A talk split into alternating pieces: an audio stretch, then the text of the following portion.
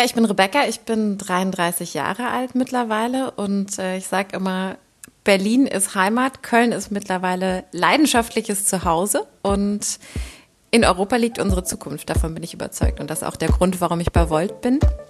Jetzt seit 2019.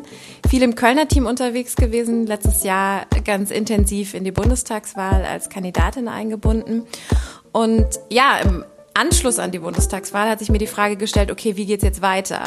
War das jetzt ein kleiner Ausflug in die Politik oder möchte ich ernsthaft dafür arbeiten, dass wir europaweit eine bessere Gesellschaft haben und die großen Herausforderungen die wir alle vor der Brust haben, gemeinsam lösen können. Und ja, ich habe mich für Letzteres entschieden und bin jetzt super happy, dass ich Teil unseres siebenköpfigen neuen Vorstands bin, hier auf der deutschen Bundesebene. Und gemeinsam mit einem Team und wahnsinnig viel Potenzial, sowohl in diesem Team als auch in der Gesamtorganisation, die nächsten zwei Jahre mit euch gemeinsam rocken kann. Ich komme hier aus Braunschweig, Niedersachsen, war vorher auf der Niedersachsen-Ebene tätig als ähm, Vorstandsvorsitzender und ähm, bin dann so auf die Idee gekommen, äh, Bundesvorsitzender mich zur Kandidatur zu bewegen und habe das dann auch gemacht und hatte viele Gespräche und gerade nach der Bundestagswahl ähm, fand ich das sehr wichtig, so meinen Schwerpunkt von Mitgliedermotivation und auch so ähm, motivieren, wertschätzen, so alles dieses interne, ähm, das in den neuen Vorstand mit einzubringen. Ja, die beiden, die ihr gerade gehört habt, das sind Rebecca und Connor, unsere frisch gewählten Vorstandsvorsitzenden für Woll Deutschland. Und wir haben die beiden mal eingeladen zu unserer allerersten Folge hier im Podcast für das neue Jahr 2022. Und wir haben auch mal nachgefragt. Was sind denn die Meinungen und Eindrücke von der Bundestagswahl vom letzten Jahr? Wie hatte Volt abgeschnitten? Was sagen wir zum Ergebnis der Ampelkoalition? Und was sind eigentlich Volts Ziele für 2022? Viel Spaß damit.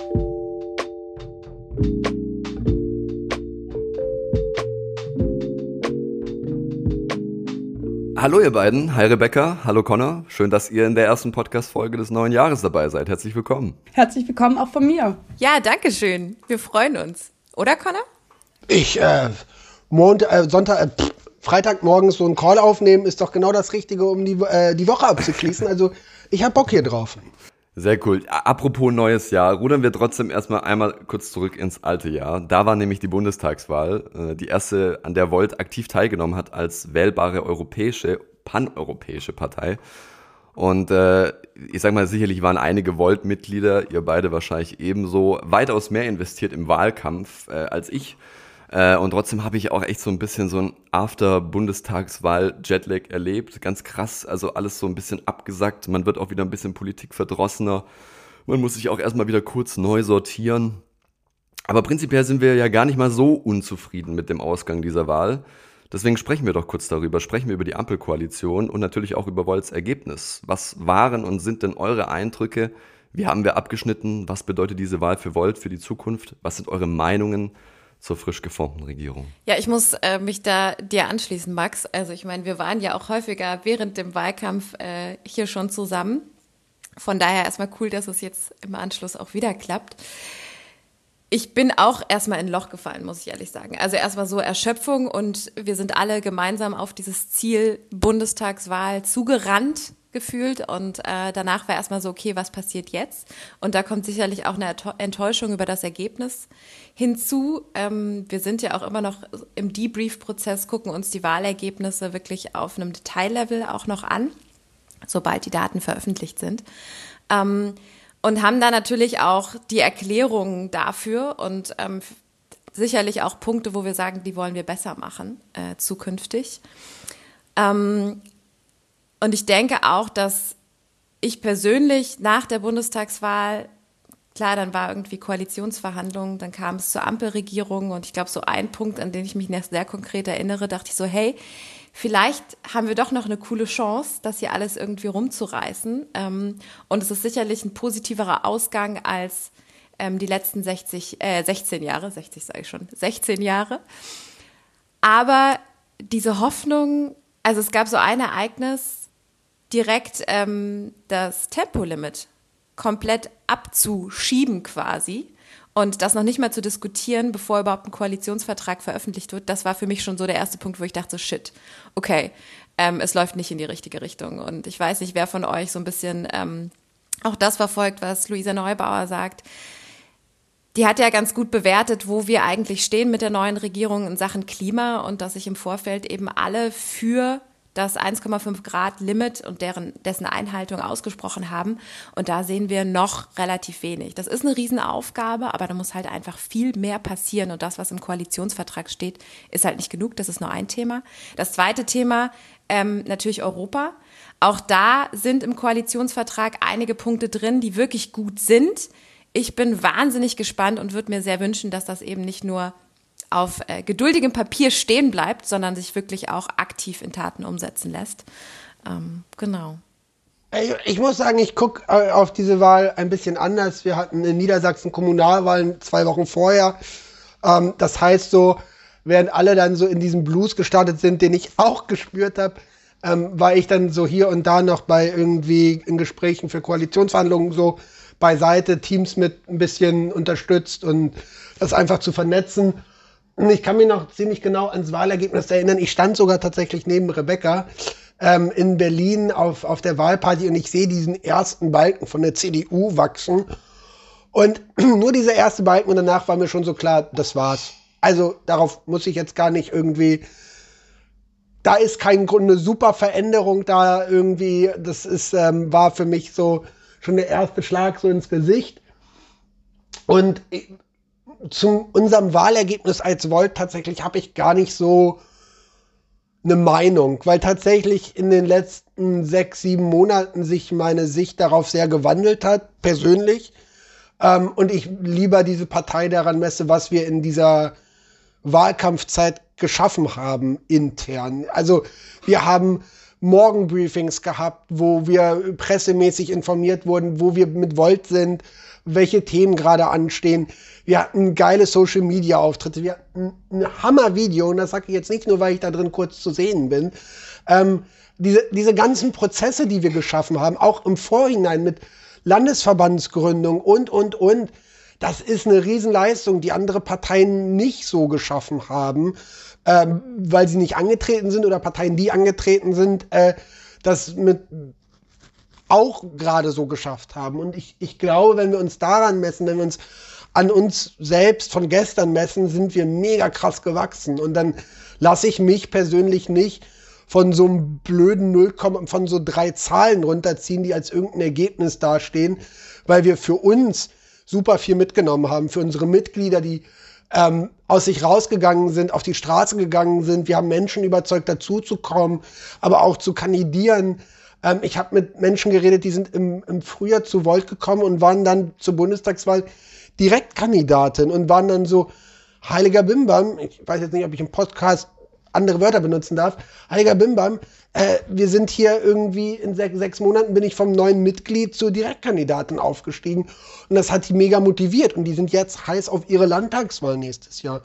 Und wenn ich aus der Sicht diese Wahl betrachte, bin ich happy. Und darum geht's mir, dass dieses Team, diese Community, diese Partei, die wir sind, wir können ja ganz viele Wörter einsetzen, dass wir was geschaffen haben, an dem wir gewachsen sind. Und die Herausforderung war jetzt vielleicht zu groß und wir haben den Berg nicht ganz bestiegen, aber wir sind echt gut vorangekommen.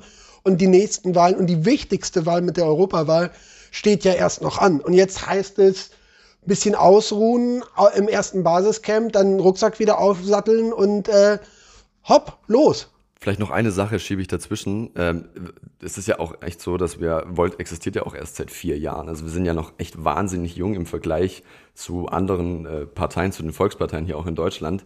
Ist es nicht sowieso die Idee, dass wir grundsätzlich, das sagt man immer, eigentlich die nächsten 30 bis 40 Jahre politisch gestalten wollen und dass wir uns gar nicht so sehr festsetzen an kurzfristigen Zielen, wie die Bundestagswahl zum Beispiel letztes Jahr? Absolut. Also das kann man aus ganz vielen verschiedenen Perspektiven ähm, ich glaube auch komplett aus unserer Vorstandsperspektive so bestätigen. Ähm, ich sehe Connor nicken, von daher sehr gut.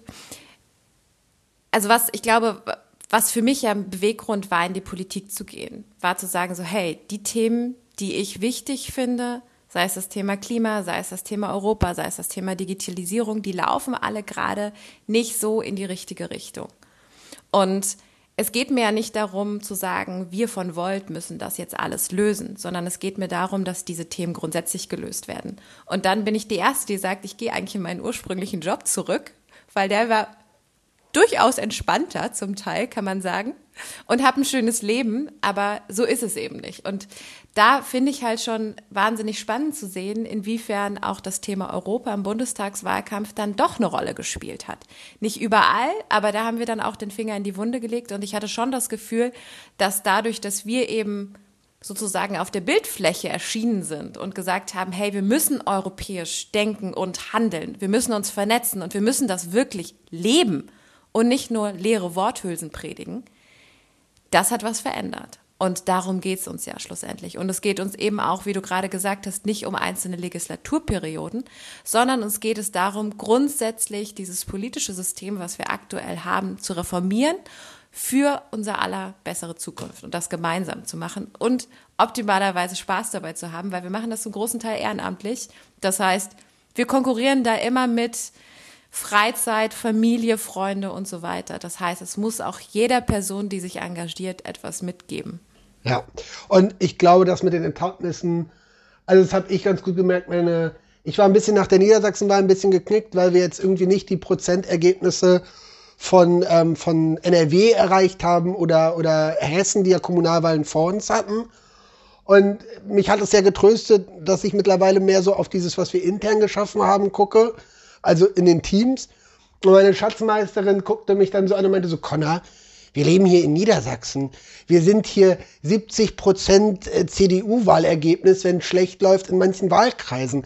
Also, dass du da als progressive Partei hier nicht bei deiner ersten Wahl 5, 6, 7 Prozent abräumst, ist klar. Und wir haben es mit Party on a Budget geschafft. Also wirklich, ich glaube, ganz Niedersachsen hatte das Wahlbudget von, von Köln irgendwie am Ende. Äh, haben wir überall einen Sitz bekommen. So, zack. Also, da, wenn man es dann wieder ne, im Verhältnis sieht, ist das normal. Und ich glaube, wir waren auch einfach ein bisschen in so einem Run. Wir haben so Hamburg-Wahl angefangen, gleich mit irgendwie einem Prozent. Dann kamen die, die, die anderen äh, Landtagswahlen, dann kamen die Kommunalwahlen, hier fünf Prozent. Äh, da in Regierungsverantwortung, da plötzlich zwei Dezernate und dann bist du so im geil, es geht immer nur noch mehr, größer, stärker weiter und das ist eben nicht der Fall. Also so muss es halt nicht sein. Wir Menschen denken das dann immer und ich, ich glaube, da war das jetzt eine gute Erinnerung, dass wir hier auf dem Marathon sind und nicht auf, ähm, auf, dem Sprint. Und ähm, finde ich ziemlich gut. Das klingt auch ziemlich gut, wie ihr das seht, muss ich ehrlich gestehen. Äh, sehr reflektiert. Aber dann würde ich nicht mehr nur in die Vergangenheit schauen wollen, sondern wirklich auch das Gesagte mit in die Zukunft tragen. Und da wäre meine Frage, die nächste Wahl kommt sicherlich und auch nicht eine, sondern wahrscheinlich mehrere. Ähm, wie könnt ihr euch darauf vorbereiten, beziehungsweise habt ihr da schon einen Masterplan?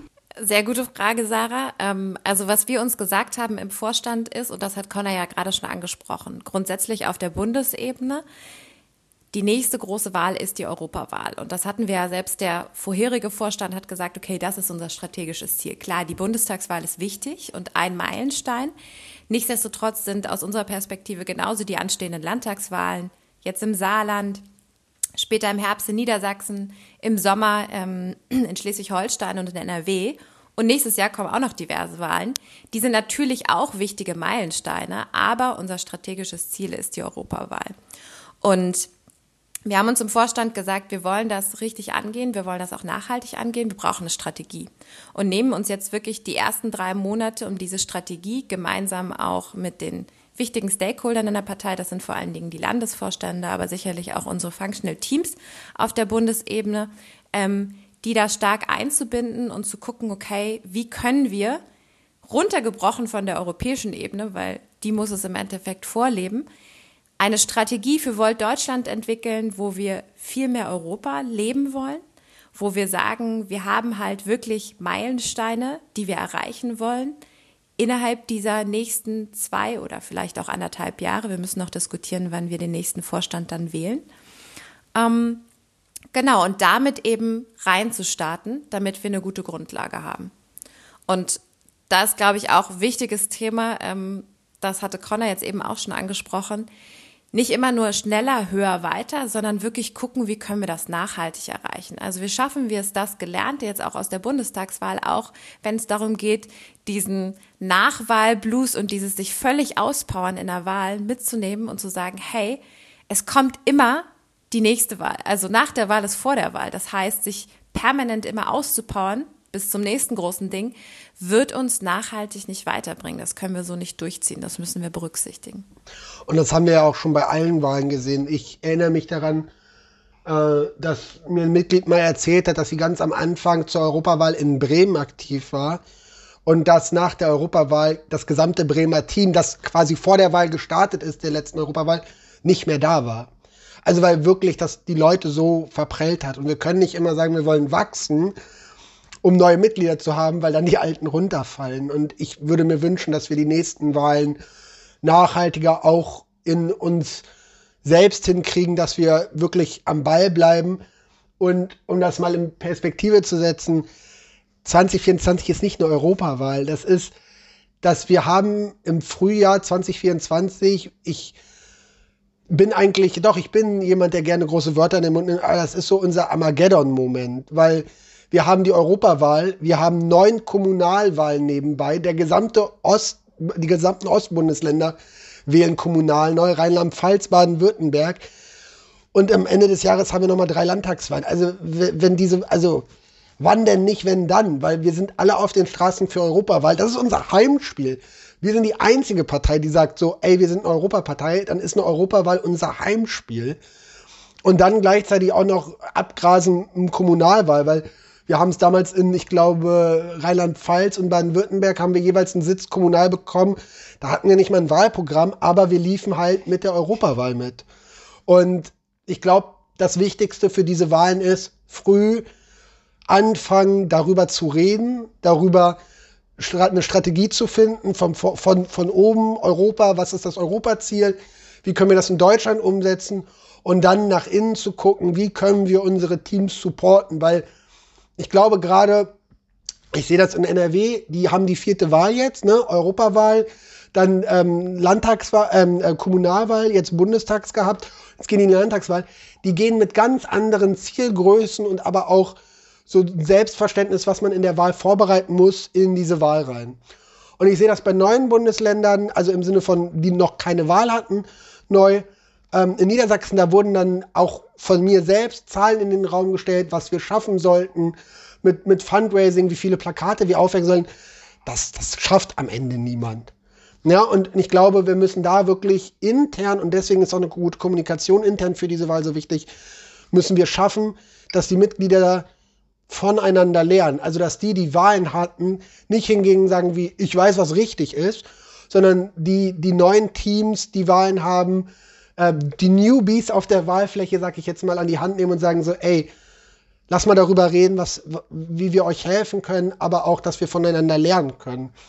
Weil das ist der größte Vorteil von unserer paneuropäischen Identität, dass wir voneinander lernen können. Und das hat was mit Zuhören zu tun, aber auch mit, wie gehen wir miteinander um in Sprache, in Anforderungen an uns selbst, um gemeinsam Weg in die Zukunft zu bringen. Weil ich glaube, ihr kennt es alle, wenn euch jemand sagt, nee, mach das nicht, ohne wenn oder, oder, oder Erklärung wieso, dann geht das in ein Ohr rein, ins andere wieder raus.